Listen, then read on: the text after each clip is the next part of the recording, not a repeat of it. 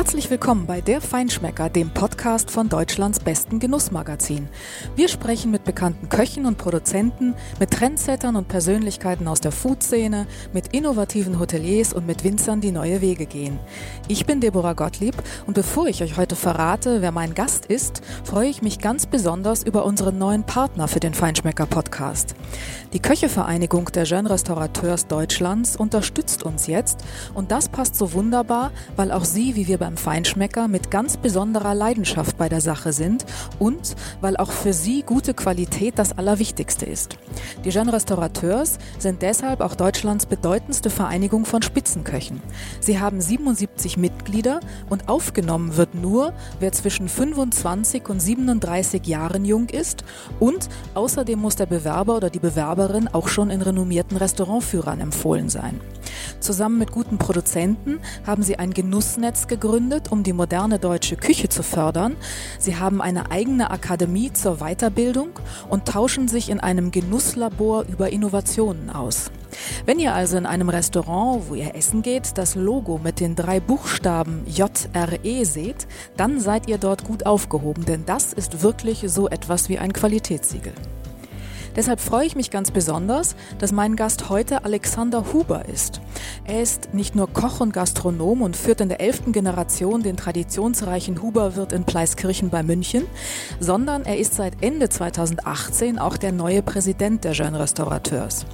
Mit ihm spreche ich darüber, wie es ist, wenn man von seinen Eltern einen erfolgreichen Betrieb übernimmt.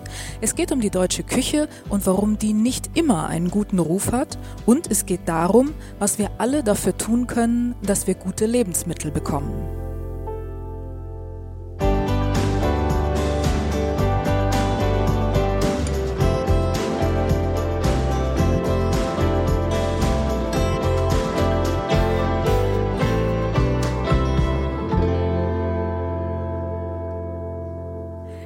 Morgen, Alexander. Ähm, schön, dass ich heute bei dir sein darf in deinem wunderbaren Wirtshaus, ein bayerisches Wirtshaus in Pleiskirchen. Und ähm, das ist ganz typisch und weil es so typisch ist, habt ihr auch eine Spezialität, die ist ganz besonders toll und die ist sogar ein bisschen legendär. Das sind nämlich die Weißwürste, die dein Vater macht. Und äh, es ist jetzt 10 Uhr und ähm, dann gibt's die auch bei euch, weil die Weißwürste gibt's ja äh, eigentlich zwischen 10 und nicht nach 12. Und deswegen, wo ich jetzt bei dir dir als Spezialisten bin, sozusagen, für dieses ähm, traditionelle Gericht, die Gewissensfrage. Zuzeln oder nicht zuzeln? Hallo erstmal. Also äh, mir bevorzugen schon, schon schneiden. Also zuzeln, das ist eher so eine Geschichte, die man früher gemacht hat. Da also muss man natürlich den Norddeutschen äh, wie mir auch erklären, was Zuzeln ist. Das ist aber schon was, was es eigentlich in Bayern gibt, oder? Ja, ja, es machen manche durchaus hier immer noch, aber also wie gesagt, mittlerweile schneiden fast alle. Also man, man, man nimmt die, die Weißwurst und äh, äh, saugt quasi das Innere aus dem Darm. Ja, das ist nicht besonders hübsch, aber eben sehr authentisch auf eine Weise. Aber wir einigen uns drauf, wir schneiden. Wir schneiden. okay. Alexander, du bist ähm, der, man kann noch sagen, neue Präsident der Jeune Restaurateurs im November letzten Jahres 2018 ähm, ernannt oder gewählt. Genau. Nun ist es aber nicht so, dass du dich langweilst und das deshalb machen oder übernehmen wolltest, diese Aufgabe, sondern eigentlich bist du ja ganz gut ausgelastet. Du führst äh, hier in Pleiskirchen den Huberwirt ja. und das tust du in elfter Generation. Und das bedeutet, du hast das von deinen Eltern, von deinem Vater übernommen, die die zehnte Generation waren. Und nun ist dieses Thema Nachfolge, Betriebsübernahme ja ein ganz heikles, nicht nur in der Gastronomie. Nicht immer gelingt das ähm, so reibungslos. Mancher kann nicht loslassen, ähm, mancher lässt los und irgendwie dann äh, funktioniert es aber mit der Nachfolge doch nicht so richtig. Du hast jetzt diese Erfahrung gemacht. Wie ist das, wenn man gerade auch einen solchen Traditionsbetrieb von seinen Eltern übernimmt? Also bei, bei, mir ist mal, meistens ist ja schon mal das Erste, ähm, dass die Eltern wollen, dass du das machst auf eine gewisse Art und Weise. Also es war jetzt bei mir schon mal nicht so der Fall, sondern ich bin als Kind hier rumgelaufen und für mich gab es da jetzt auch keine, keine andere äh, Möglichkeit für mich selbst. Ja, ich wollte das auch werden und ähm, meine Eltern haben natürlich mich ja auch machen lassen. Also ich habe ja, so wie viele junge Wirte, äh, so eine gewisse Reise gemacht in, in verschiedenen Häusern. Und du warst in Barreis unter anderem, genau, du warst in Tantris. Genau. Und als ich nach Hause kam, ähm, haben mich meine Eltern auch kochen lassen. Also meine Mutter ist da gleich ins zweite Glied, muss ich auch dazu sagen, die ist jetzt nicht so die war ganz froh, dass ich heimgekommen bin und äh, kocht auch bis heute immer noch wieder mal mit ja, hilft ein bisschen mit und ähm, die ähm, hat auch vieles angenommen, was sie dann verändern wollte oder Ja, aber diese wollte. Veränderungen, von denen du jetzt sprichst, die ja. sind ja nicht ganz ohne. Also ähm, du hast also so, so Dinge, die dann lange Tradition haben auf einer Karte, zum Beispiel sowas wie ein Champignon-Toast, das hast du runter ähm, getan. Ja, aber, es, aber nach einer Zeit. Also ich bin nicht heimgekommen, also ich habe okay. schon die Karte ähm, mich, äh, um ein Drittel erleichtert, sage ich jetzt mal, aber um ein Drittel, das auch wirklich nicht gebraucht wird. Die Sachen, die die Leute unbedingt haben wollten, die habe ich erstmal schon noch gekocht.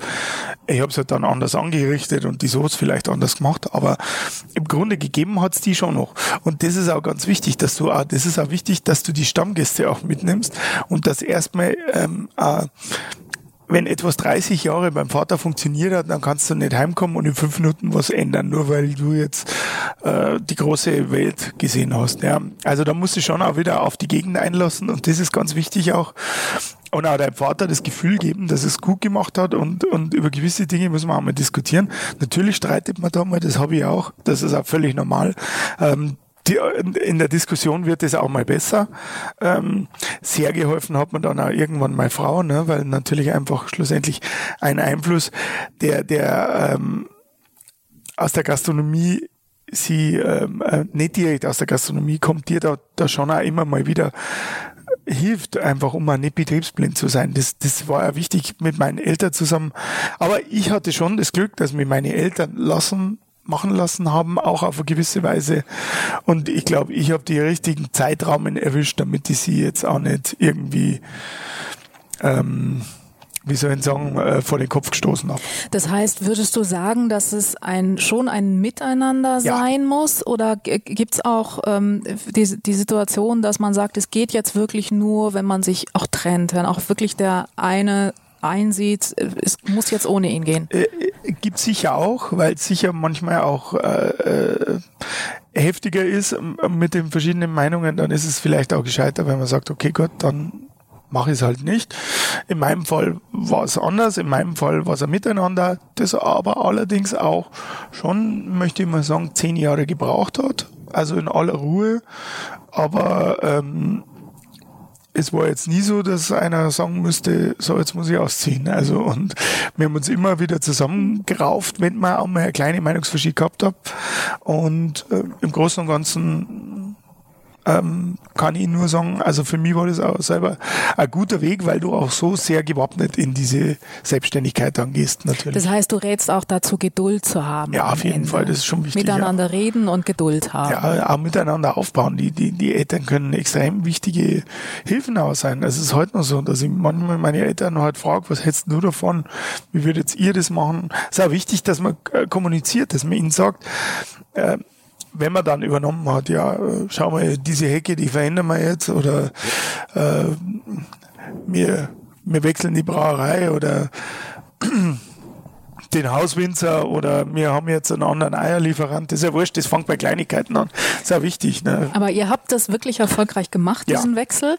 Und äh, du hast neue Akzente gesetzt und äh, da ist jetzt auch schon so ein bisschen die Schnittmenge mit den Jeune Restaurateurs, weil du etwas geschafft hast, hier bei euch im Huberwirt, ähm, was ganz wichtig ist. Du hast es nämlich geschafft, Tradition ähm, in die Moderne zu übersetzen. Du nennst das Provinzküche mit Power und Überraschungen, glaube ich. Mhm.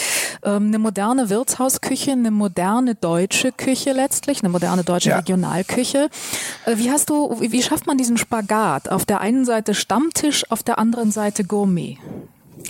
Ähm, ja, also ähm, das, das ist ein bisschen wie dieser, wie dieser Spruch, äh, alle sagen, das geht nicht. Und dann kam einer, der hat es irgendwie gemacht. Und ich muss auch sagen, ich bin auch so ein bisschen reingeschlittert immer wieder in diese Nummer. Natürlich wollte ich immer gut kochen, aber für mich war das jetzt irgendwie klar, dass der Stammtisch da sein, sein, sein Plätzchen hat. Wir haben natürlich auch einen Stammtisch, der jetzt nicht äh, grölend laut ist, das muss man auch sagen, sondern das sind alles äh, Leute aus dem Dorf, die hier äh, schon schon ewig hergehen, ja, teilweise schon Stammgäste 40, halt. Stammgäste ja auch, ja, schon, schon teilweise 40 Jahre. Auch viele Stammgäste habe ich immer noch, die, die meine Eltern schon hatten, die schon 40 Jahre hergehen. Ähm, und ich glaube, ich habe ihnen die DNA nicht genommen mit äh, äh, großen asiatischen Meeresfischen, Gerichten äh, oder nordischen Trend nachgeeifert, sondern ich habe in erster Linie mal bayerisch gekocht. Ich nenne es ja gerne immer so ein bisschen witzeln, die bayerische Avantgarde. Ja. Wir äh, haben, nehmen dort nach wie vor alle Wirtshausgerichte und modernisieren sie einfach für uns auf eine gewisse Art und Weise.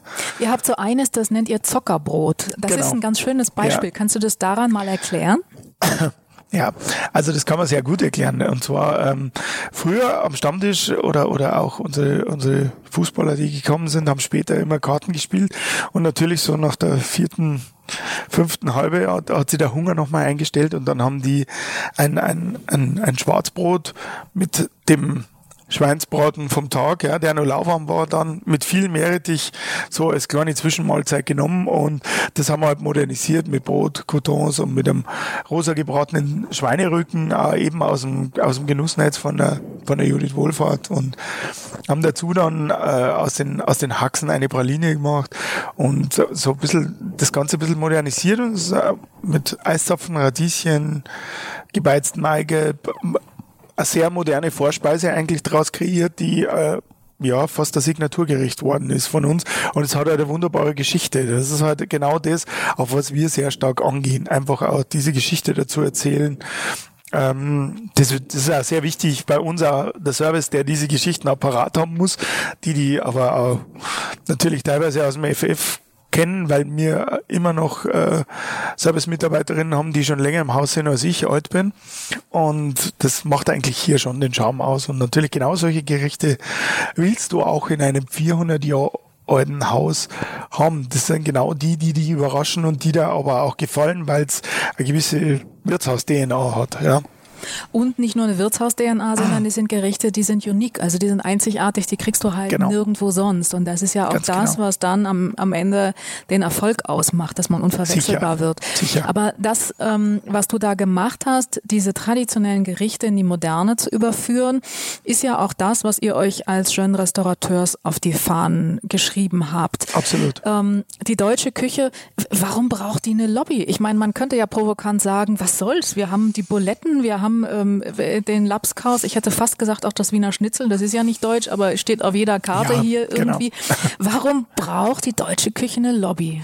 Also die deutsche Küche braucht deswegen eine Lobby, weil weil in Deutschland immer schon so ein bisschen ähm, selbst unterschätzt wird. Also wir, wir Deutschen, uns fehlt es an der Wertschätzung für unser eigenes Essen, für unsere eigenen Restaurants und auch für unsere eigenen Service-Mitarbeiter. Und das ist ein, ganz ein wichtiges Thema, auch für uns schon Restaurateurs. Und was bei uns natürlich ist, wir sind eine Vereinigung, die sehr in die Regionen geht und da ist die deutsche Küche schon ein wichtiges Gut.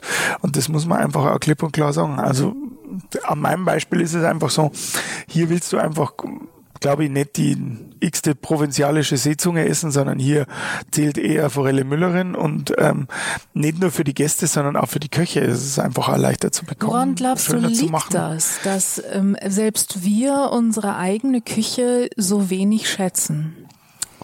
Liegt das so ein bisschen in der Natur äh, der Deutschen, die, man sagt ja immer, die kümmern sich mehr drum, was sie in den Tank ihres Autos tun, oder wir kümmern uns mehr drum, was wir in den Tank unseres Autos tun, als was wir auf dem Teller haben? Tatsächlich ist es manchmal so. Also äh, es fehlt schon auch die Wertschätzung an, an den Produzenten, an den Produkten. Das kommt langsam. Da wird viel dafür gemacht. Machen wir schon Restaurateurs auch mit unserem Genussnetz. Unsere äh, Produzenten sind uns sehr heilig, ja. Und es ist auch wichtig, du kannst eine gute Küche nur aus, aus, aus, aus guten Rohstoffen machen.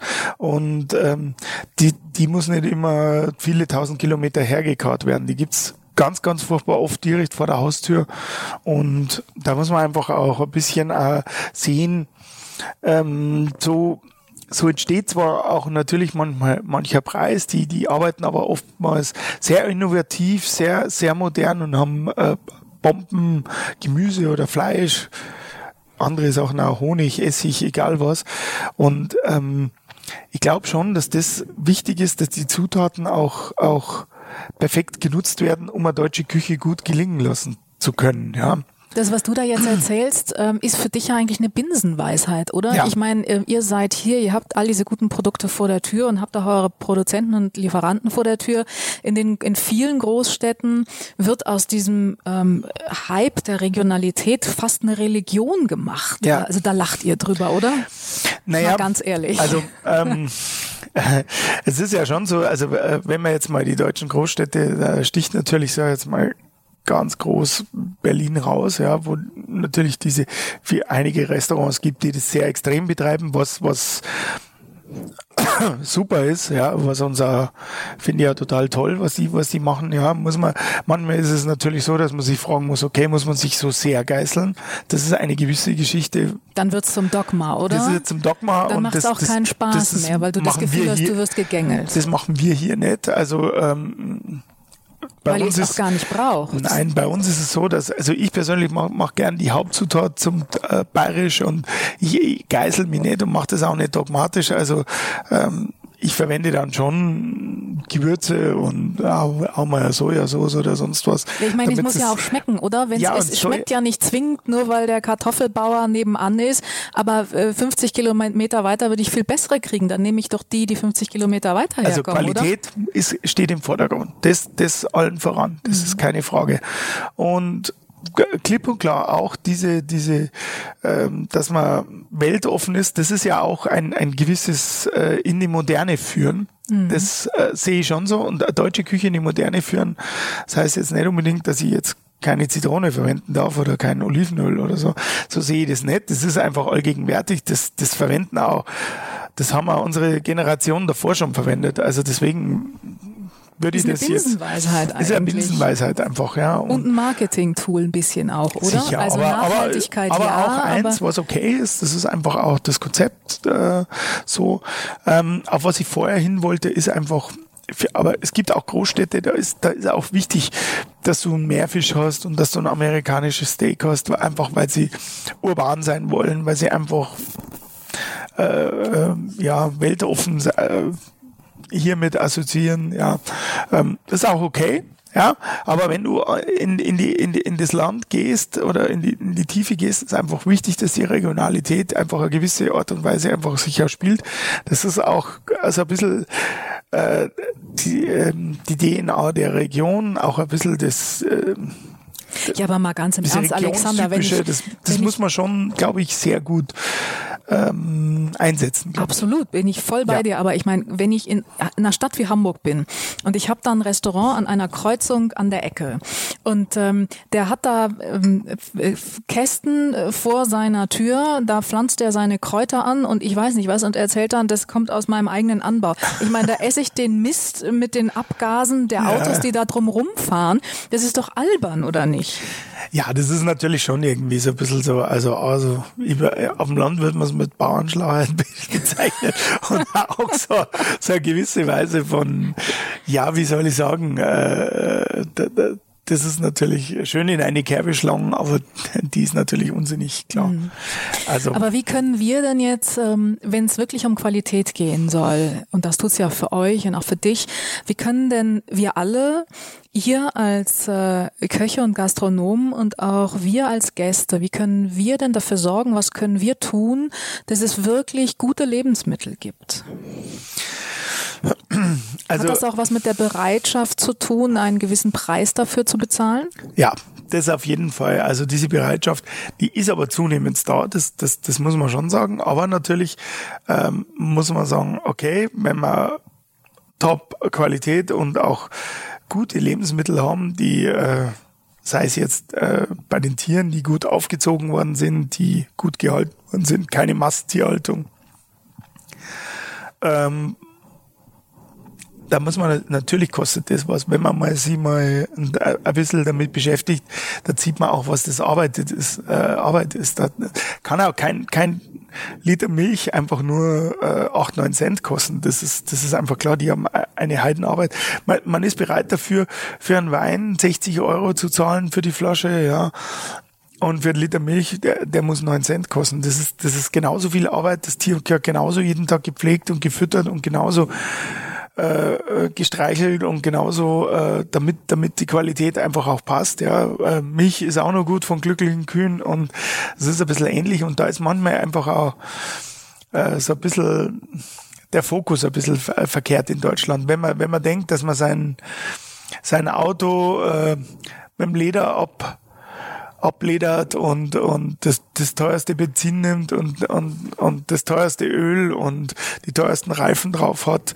Ja, und auf der anderen Seite will man für Wiener Schnitzel, sei es vom Schwein, keine 10 Euro dafür zahlen, dann muss ich einfach sagen, äh, da, da fehlt der Respekt vom Lebensmittel einfach schon, weil den Respekt vom Auto hat man witzigerweise. Das ist das Komische. Ne? Ja, das stimmt. Und das da, Super da Poweröl ins Auto, aber beim Discounter das äh, Schweinefleisch fürs Kilo für 2,99 kaufen. Also das ist schon eine allgemeine, äh, man muss da schon ein allgemeines Umdenken einfach auch äh, in Deutschland mal haben. Und da rede ich jetzt gar nicht unbedingt von, von den, von den extrem teuren Restaurants und hin und her, sondern auch da ist es immer gerechtfertigt, weil die natürlich auch entsprechend Arbeit reinstecken in die ganze Nummer und auch wirklich ähm, hier versuchen, äh, äh, ihr Bestes zu geben. Ne? Und, und man, das kostet alles, ist wahnsinnig auch viel Arbeit. Aber auch in die einfachen Wirtshäuser, ja, die, die, das ist, es bedarf alles einer Vorbereitungszeit, alles, äh, es muss super gekocht werden. Und wenn ich äh, viele einfache Wirtshäuser haben auch schon super Schweinefleisch, super Kalbfleisch ja, und, und kümmern sich darum, dass sie super Qualität haben und versuchen, das Gemüse vom nächsten Bauer zu kaufen und den Salat vom nächsten Bauer zu kaufen. Der muss ja nicht aus aus Holland kommen, so denken viele einfache Wirte. Aber es muss auch den Gästen klar sein, dass ich da dafür auch, äh, auch ins 20. Jahrhundert gehen muss und ähm, äh, diese Arbeit auch ordentlich bezahlen muss. Ähm, wenn man nur daran denkt, eine Handwerkerstunde kostet im Durchschnitt bei uns auf dem Land 65 Euro, ja. Wenn ich das mal umrechne auf die Gastronomie, das müssten wir natürlich schon aber kriegt ihr nicht, bekommen. oder? Was, was kannst du das schätzen? Was, wenn du das jetzt mal so, es ist nur ganz grob und es ist mehr raten als schätzen, aber was meinst du im Vergleich zu so einer Handwerkerstunde würdet ihr in der Gastronomie kriegen? Ich glaube, ich glaube mit Sicherheit keine, keine, also jetzt, wenn ich es umrechnet, jetzt auf dem Restaurantpreis einfach mit allem, damit auch der Wirt gut leben kann und alles. Also ich glaube, dass es im Moment sicher keine 30 sind. Also es ist, es ist schon, ähm, und es wird ja immer gleich es heißt ja immer gleich, ja, Gast und wer als Wirt und du musst ja verdienen und hin und her. Und die Getränke, da ist ja so viel Aufschlag drauf. Muss natürlich schon aussehen. Wir, wir, wir bieten immer Ambiente, wir müssen dann Top-Service bieten, das ist mehr als wichtig. Das ist am einfachen Wirtshaus schon wichtig. Ja, also ja, der Gast die, muss sich wohl und, und herzlich umsorgt fühlen, also klar. Also ich sage einmal, ohne dass ich jetzt eine, eine, eine etwas ältere Kellnerin kränken möchte, aber die, die, die Zeit von also so, ist was kriegst, ist, ist schon lang vorbei. Ja, also man muss da schon. Es gibt's aber schon noch und wieder, aber nicht kann schon euch. sein, aber also, aber eigentlich kannst du so nicht mehr überleben und das geht eigentlich nicht mehr. Also es ist wichtig, man, man braucht einen Top-Service, man braucht eine super Küchenmannschaft. Wir müssen alle, äh, ist nicht mehr so, dass die, dass die alle x Überstunden haben kann und es ist alles egal. Das, das, ist, das ist schon lange nicht mehr so in der Gastronomie. Ich glaube, keine Sparte wie die Gastronomie kümmert sich so um ihre Mitarbeiter, weil wir eben auch leider Gottes so wenig haben. Müssen wir auch schauen, dass die alle, dass die alle äh, äh, zufrieden sind und auch alle glücklich nach Hause gehen. Das ist wie bei den glücklichen Tieren fast. Ne? Das also, heißt, du streichelst deine Kühe und du sprichst nett mit deinen Mitarbeitern. Absolut. Sagen, also ich glaube, ich, also ich, ich, also natürlich äh, schimpfe ich auch mal, das ist in jedem Betrieb so, das gibt's einfach auch mal. Mhm. Aber man, also mir gehen alle super freundlich miteinander um. Ich möchte fast sagen, wir sind fast befreundet eigentlich auf eine gewisse Art und Weise auch. Und ähm, ich habe Mitarbeiter wie mein Sous-Chef, natürlich allen voran, wie meine Frau, aber auch im Service jetzt äh, unser, unser gesamtes Team, das ist einfach super, hält super zusammen und das ist auch wichtig, ähm, das es braucht viel die, Leidenschaft. Ja, also das braucht Leidenschaft ja und die brauchen auch das Gefühl, dass sie hier auch zu Hause sein können. Mhm. Auf eine gewisse Was sind sie ja die meiste mhm. Zeit am Tag. Ja, ja, klar. Die sind mehr bei dir ja. als bei ihren Familien. Und genau die schätzen das. auch alle unsere Gäste und mhm. das ist auch ganz wichtig, ja, dass sie nicht über einen Gast denken, bitte schnell, wenn es geht. Ne? Was muss denn die Politik tun, Alexander? Ähm, das sind ja zwei Dinge. Das eine ist eben das Thema gute Lebensmittel. Ähm, was, was müssen wir von der Politik fordern, damit das besser wird? Und was müssen wir von der Politik fordern, damit auch das Image der deutschen Küche besser wird? Also ich glaube, dass schon mal losgeht mit, dass sie auch wirklich mal anfangen, uns wert äh, zu schätzen. Es ist ja oft so, wenn man einen Politiker so irgendwie äh, essen sieht, dann ist da ein einfaches Gericht. Es ist ja relativ selten, dass, dass einer von äh, sich einer bei, bei, bei einem von uns äh, Haubensterne Feinschmeckerköchen, F-Köchen zeigt. Und das ist, das ist wirklich so, dass man einfach sagen muss, ähm, Natürlich gehen die auch ab und zu zu uns zum Essen, ja, aber wenn möglichst immer so, dass man es nicht so öffentlich sieht. Und es ist sehr schade, dass sie uns erstmal nicht wertschätzen. Also uns fehlt echt schon mal eine Wertschätzung. Es fehlt auch eine gewisse Wertschätzung am gesamten Hand Handwerk. Das ist wirklich was, was die Politik einfach auch wieder mehr spielen müsste. Mhm. Eine gewisse Bürokratieentlastung würde uns natürlich manchmal auch gut helfen. Mhm. Es ist zwar immer schön, wenn man, man sagt, okay, Sauberkeit und, und Hygiene und äh, keine alles Frage. Wichtig, klar. Alles extremst wichtig, keine mhm. Frage. Aber es ist manchmal schon auch ob der Bürokratie auch schon sehr viel für uns auch natürlich auch dann so, dass wir unsere Mitarbeiter einfach gut führen können. Das, es wäre ja schon wichtig, wenn sie uns da ein gewisses Entgegenkommen immer wieder zeigen würden. Das ist schon relativ. Wie, wie könnte denn das aussehen, dieses Entgegenkommen? Also was wären so konkrete Wünsche, die ihr hättet? Eine gewisse Förderung der Gastronomie wäre, mhm. wäre, glaube ich, sehr wichtig, dass sie, dass sie unsere Schul, Schulen und unsere Ausbildungsstätten äh, stärker fördern der mhm. Gastronomie. Mhm. Das, das wird in vielen Ländern gemacht. Das ist bei uns überhaupt steht das gar nicht zur Debatte. Das ist natürlich in vielen Handwerkssparten so, aber die Gastronomie ist immer noch eine der umsatzstärksten äh, Sparten, wenn nicht sogar die umsatzstärkste. Und es wäre schon gut, wenn man auch diese entsprechend fördern würde. Es wäre auch gut, äh, wenn sie uns ja, ich möchte, die Arbeitszeiten sind natürlich, das ist natürlich mit acht Stunden in der Gastronomie, wenn man mal rechnet, als Wirtshaus hat man zwei Service, einen Mittag, einen abends, ja, und ähm, man hat, ähm, man macht man hat äh, einen Mittag, einen Abends und, und, und man rechnet für die Servicezeit äh, jeweils drei Stunden, dann habe ich noch genau eine Stunde oder zwei Stunden zu vorbereiten. Das ist natürlich in einem, in, einer, in, einem Wirtshaus sehr, sehr eng, wenn man ein paar Schmorgerichte machen will. Das heißt, so Arbeitszeiten ist ein großes Thema, aber die Frage des Images ist ja auch noch ein anderes. Ähm, das Ansehen der gerade auch der Spitzengastronomie oder der gehobenen Gastronomie ist ja in der Politik schlecht. Also ja. du hast vorhin ist ja schon gesagt, man ja, ja. sagt nicht, dass man da hingeht, man mag sich nicht zeigen. Ähm, warum ist das so ein Problem? Also wenn die Kanzlerin ähm, den amerikanischen Präsidenten ähm, bei einem Staatsempfang zum Essen einlädt, dann gibt's äh, ganz gut bürgerliche Küche. Warum glaubst du, traut man sich nicht zu zeigen, dass man mehr kann, dass man ein Kreat, eine kreative Nation ist, auch wenn es ums Essen geht? Also es gibt ja ein, einmal, einmal haben sie es ja gemacht, da gab es zwar auch gut bürgerliche Küche, als der Tim Raue für Obama gekocht hat mit den Königsberger Klopsen. Das fand es ich jetzt, gab Königsberger Klopse. Das fand ich jetzt nicht so schlecht, weil ehrlich gesagt ähm, ist das einfach mal eine deutsche Spezialität. Und das ja, aber man auch hat doch Tim Raue mal im Ernst genommen als Alibi. Der gilt irgendwie als, als innovativer Koch, aber das, ja. was er machen sollte, war ein, eine gut bürgerliche Spezialität. Natürlich, aber im Grunde. Äh, es darf äh, alles sein, aber nicht elitär. Also es darf nicht den Anschein erwecken, dass es elitär ist. Warum, äh, warum gilt denn die Spitzenküche so als elitär? Das ist sie doch eigentlich gar nicht. Das, was du hier machst und was du hier abwandelst aus Traditionsgerichten, das ist ja auch eine Spitzenküche. Ja. Und es ist aber nicht elitär. Ich, ich, ich, bin aber jetzt auch sicher, dass der Tim Rauer äh, die, die Königsberger Klopse nicht besonders einfach macht, sondern die haben schon eine gewisse, natürlich, ein gewisses natürlich. Äh, Niveau, sag ich jetzt mal. Und also das sehe ich jetzt zweischneidig, weil da kann man natürlich schon auch sagen, warum kann er das nicht auf einem sehr hohen Niveau kochen? Das sehe ich schon so. Und das finde ich auch gut, dass es damals auch irgendwie gemacht hat, weil für das ist nicht, hätte er jetzt, sag jetzt mal, 500 Mal Rinderfilet gekocht, dann hätten wir auch alle gesagt, naja, super. Und ich meine, also eins muss man schon sagen, das ist klar, also für eine gewisse Personenzahl musst du die auf sowas stützen, weil es einfach dann muss ja auf jeden Geschmack irgendwie treffen.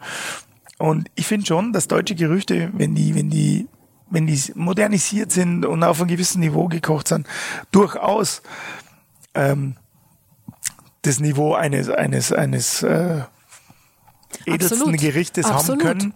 Das, das finde ich schon. Ähm, warum er jetzt nicht seine eigene Punkt Küche gekocht hat, ähm, in diesem Fall, das weiß ich nicht. Das Und- durfte er wahrscheinlich Und das durfte nicht. er wahrscheinlich nicht. Und Aber der, was ich meine ist, es wird ja glaube, reduziert. Es wird ja. ja. reduziert auf dieses Gutbürgerliche. Ja.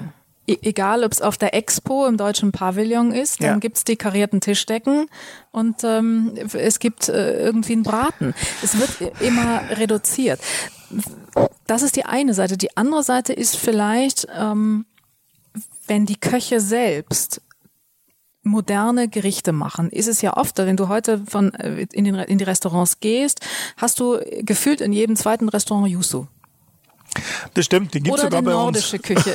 Das gibt's sogar bei uns manchmal. Okay. Ja, aber, aber Ist also, das auch so ein bisschen der Versuch, auf so einen Trendzug aufzuspringen und dabei keine eigene Identität zu entwickeln? Nein, bei, also ich Bei kann euch jetzt hier, nicht. ich kann bei mir jetzt nur von, von mir sprechen.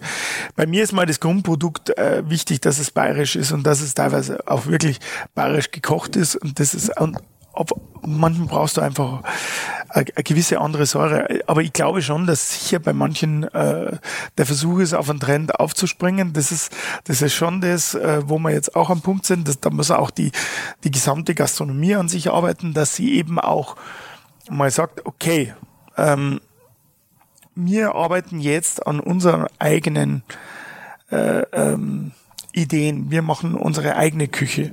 Ja, und wir kochen jetzt nicht äh, einen eigenen Stil. irgendeinem Japaner nach oder irgendeinem Italiener, was ja in den 80ern und in den 90ern gab es schon mal einen Asia-Trend, wo alle mit Chicken Chili Sauce und mit Austernsoße gekocht haben.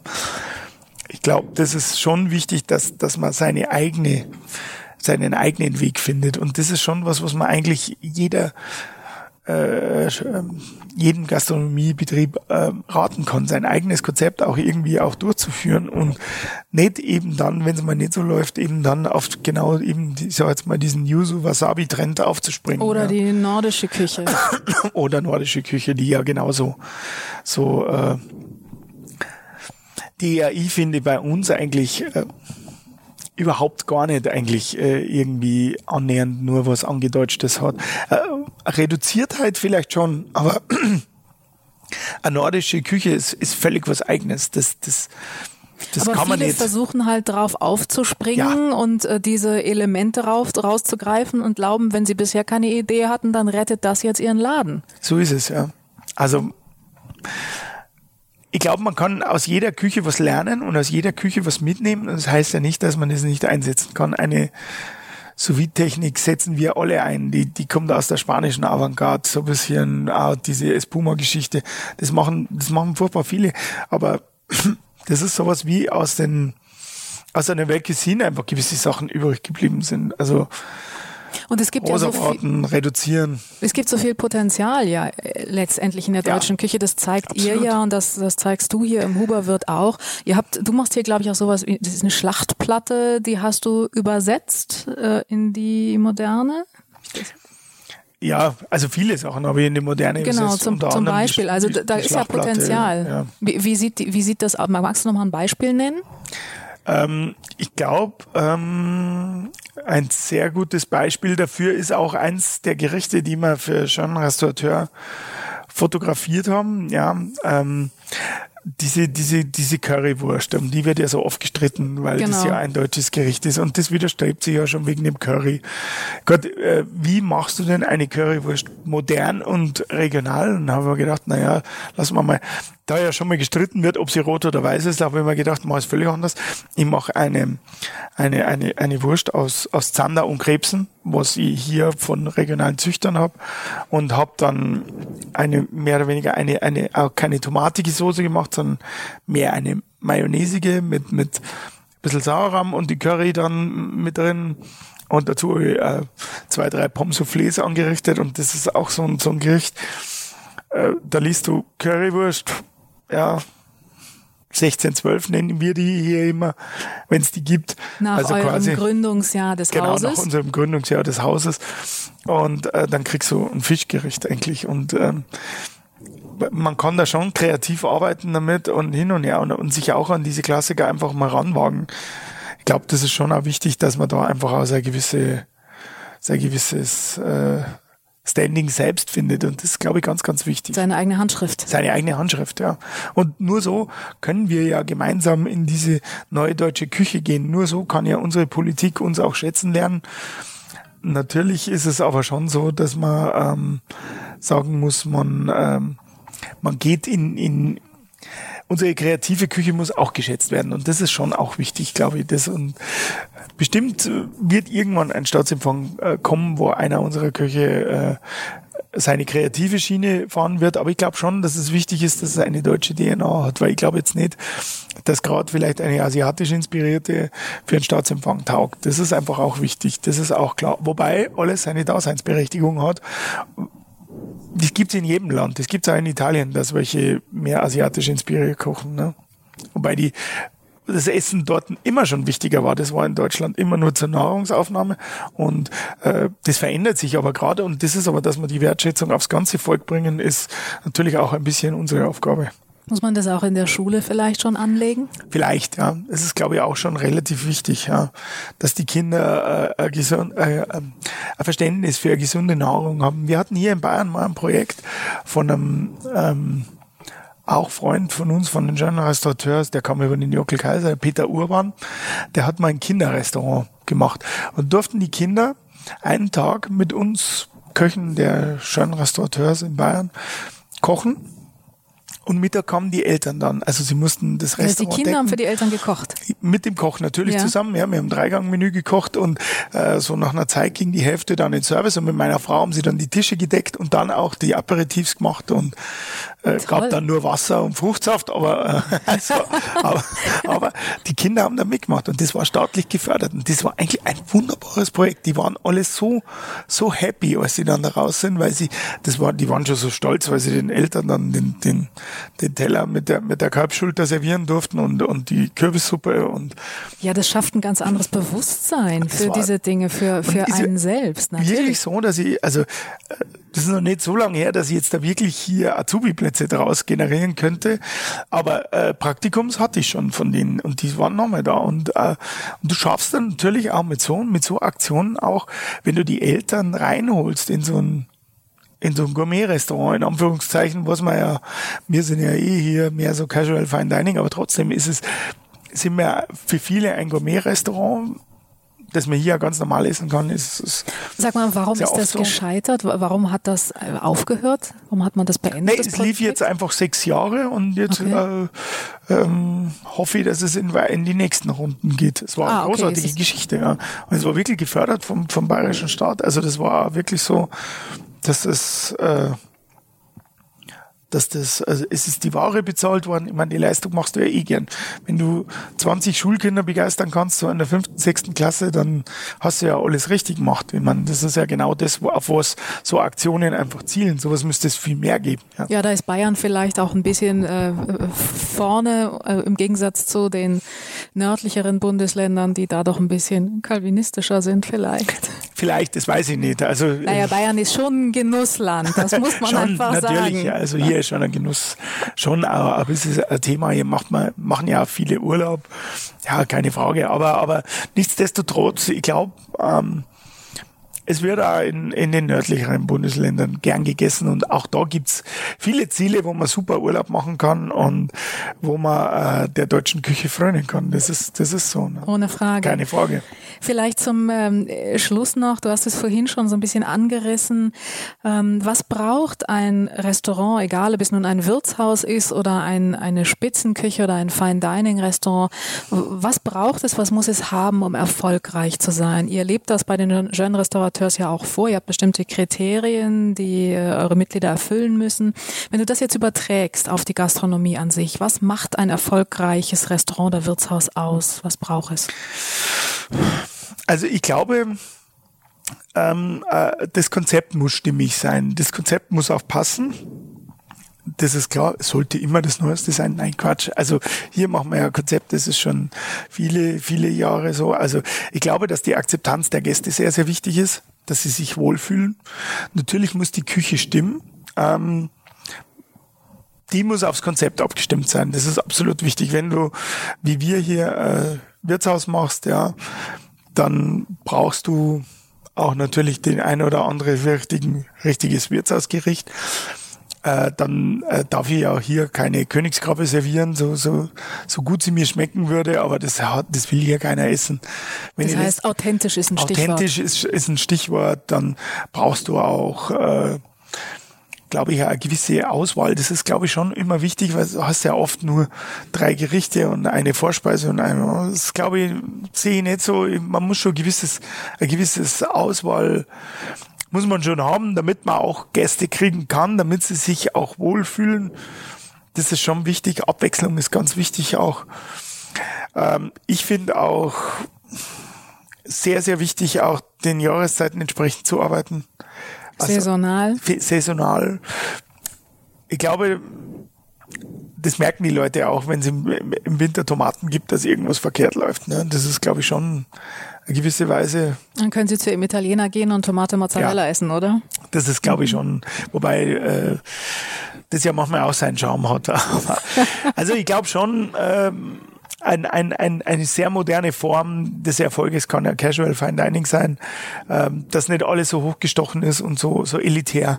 Das ist, glaube ich, die Zeit ist wirklich tatsächlich ein bisschen vorbei. Also ich denke, in dieser, in dieser Geschichte kann man, kann man, und sind wir schon Restaurateurs auch sehr am Puls der Zeit. Wir haben viele dieser Restaurants, wo man keine Krawatte mehr braucht und keine Lackschuhe, sondern auch mit Sneakers hingehen kann und Poloshirt. Ähm, so trägt man ja gerne in der Freizeit und in der Freizeit geht man halt auch gern gut essen und so. Also was würdest das ist, du ein entscheidender Punkt dabei. Leuten raten, die sich Gastronomen, Köchen raten, die sich selbstständig machen wollen? Abschließend, was wäre so dein Rat? Also mein, mein Rat ist äh, tatsächlich äh, ähm, sich auf was zu besinnen, was man kann und sich die Zeit zu geben, sich weiterzuentwickeln. Viele fangen äh, sehr mit einem hohen Level an und können es dann nicht halten. Ich sehe das immer so, lieber dann nach und nach weiterentwickeln und das kann ein großer Schlüssel zum Erfolg sein. So generiert man wirklich nach und nach Gäste und auch Personen, die Interesse an dem Restaurant oder an dem gastronomischen Vorhaben haben. Lieber mit was anfangen, was man kann, wo man sicher ist, da kann ich tausendprozentige Leistung bringen, bevor man sich das Level zu hoch ansetzt und zu viel von einem selbst erwartet. Ganz ehrlich, diesen Fehler habe ich auch mal gemacht, dass du einfach auch deine Köche mit einer gewissen, mit einem gewissen Wollen und auch den Service ein bisschen überforderst dann lieber äh, gefestigt und sich die Zeit geben, um sich zu entwickeln. Das ist ganz, ganz wichtig. Super. Was gibt es bei dir heute Mittag, Alexander? Ja, heute Mittag, klassisch Sonntag, haben wir ein Sonntagsmenü, ein kleines mit einer Kalbsschulter. Ähm, und ja, ansonsten kann man natürlich auch unser großes Menü genießen. Bei uns ist ja beides aus einer Küche. Ich finde, Kalbschulter klingt wunderbar. Ich finde, da sollten Schön. wir jetzt ganz schnell hingehen. Danke, Alexander. Danke.